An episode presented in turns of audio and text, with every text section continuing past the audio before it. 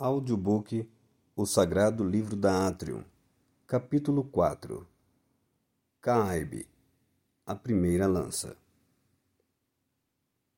É doado aos homens que descendem da primeira lança a curiosidade e a inquietude da mente.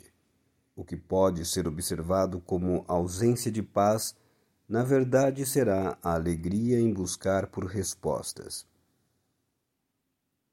Os filhos de Caibe não conseguirão encontrar a paz no silêncio dos homens. Por mais clichê que os pareça, aos filhos da lança a obviedade não é nem um pouco encantadora. Mesmo com o sangue afinado e próximo da calcificação, enquanto fumegar, ainda ali estará a brasa viva roubada do altar dos deuses e entregue ao primeiro cujo nome é lança. Eu assisti o portador da lança, cujo nome era o mesmo, ser guardado pelas sete serpentes caídas, e ainda assim a conspiração contra aqueles obraram a favor de todos os homens. Sua premissa fora requerida porque o sangue daquele que era segundo condenaria os homens à infertilidade. Todavia, ainda hoje, aquele que faz o que deve ser feito sempre será o maligno. Preferes tu viver à sombra da mentira que à luz da verdade? Qual é a condenação maior que poderia lhe recair, senão o vitimismo? Tu pregas a simplicidade e se banha de sangue inocente. Morrerá pelas mãos daqueles que descendem da lança. Já vós que cultiva o campo e apacenta tuas ovelhas, cumpre teu papel, e nós cumpriremos o nosso. Não lutaremos contra os nossos semelhantes, mas dizimaremos da terra a ignorância, pois é o preço que pagamos por estarmos atrás das cortinas. Enquanto rias em nossos salões, lá fora caía um inocente sobre a espada do mentiroso e oportuno.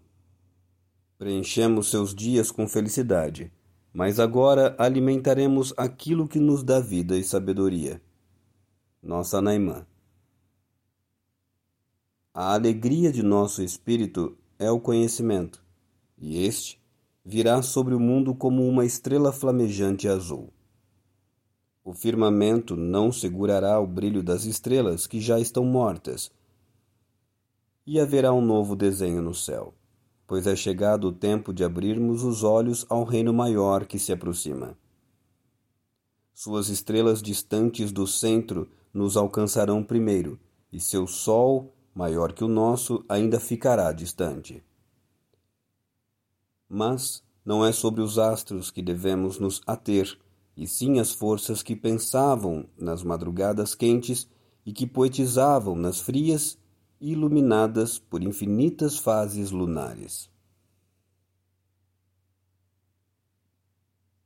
Atingiremos o coração da ignorância quando mostrarmos ao mundo que os homens com mentes diferentes verdades distintas e espíritos de origens variadas podem conviver no mesmo campo, comendo do mesmo fruto e dançando a mesma música, como o mundo o deveria ser. As fronteiras cairão e não haverá líder de homens, pois a natureza tomará esta coroa para si. Ela já está vestida e pronta para sua coroação. Sabemos por sermos filhos da primeira lança, que a falsidade não combina com nossas ações, e tampouco combinaria se praticarmos atos desleais a nós mesmos. Como pode, herdeiros da trama divina, agir como meninos sorrateiros ou meninas descontroladas? Nada combinaria com a busca da sabedoria se nos comportarmos infiel à nossa mente. É notável quando um homem age assim. Sua maneira de andar e seus gestos revelam seus estranhos modos, quando querem expor uma inocência que não possuem.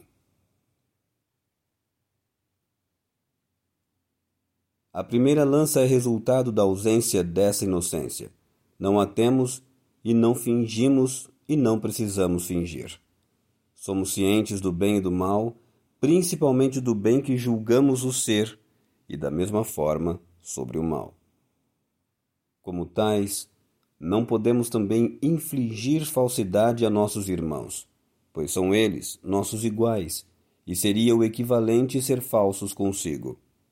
Pobre é o homem que, em rebeldia, incita a ira de teu irmão, sabendo que ele é a própria lança. Sendo assim, como pode tu se jogar sobre uma lança sem medo de se cortar? Sábio é o homem que entende que ser descendente da lança não faz de ti assassino, mas obreiro da causa. Qual é a tua causa? Tu sabes o porquê do nome lança? Tens em seu coração a clareza de ser descendente da primeira lança? É mais profundo que minhas palavras podem proferir mas nenhum homem estaria tão completamente sábio nesta reflexão implícita se proporem a sabedoria do si por si e da causa por todos. A lança serve para proteger aquilo que conquista, e não é de outros homens, mas da ignorância. A lança serve para ir à caça, explorar o campo e conhecer as ervas, os animais, o reino dos homens, seja noite ou dia, sob chuva ou ventos. Ela é a agulha oportuna. O irmão que confundir a força que possui como bruta e física, e assim deve ser usada, confundiu a trama, perdeu o objetivo e, se coabitar com outros homens, mataria a todos ou perderia sua vida, embebedado por sua loucura travestida de sábio. E quando tomam da lança, fazem uso erroneamente, e então doam a primeira o título de maligno, quando fora o último quem errou. Assim, como a tristeza que não deve ser remediada, ninguém está impassível de erro. Não lance culpa no outro por ter interpretado essa sabedoria erroneamente ou feito mau uso de sua verdade. Não é o teu irmão e nenhuma carne o alvo para a tua lança, somente a ignorância deve ser observada como inimiga. E quanto à ignorância, instalada no outro homem, ele não é teu inimigo. Ela o é.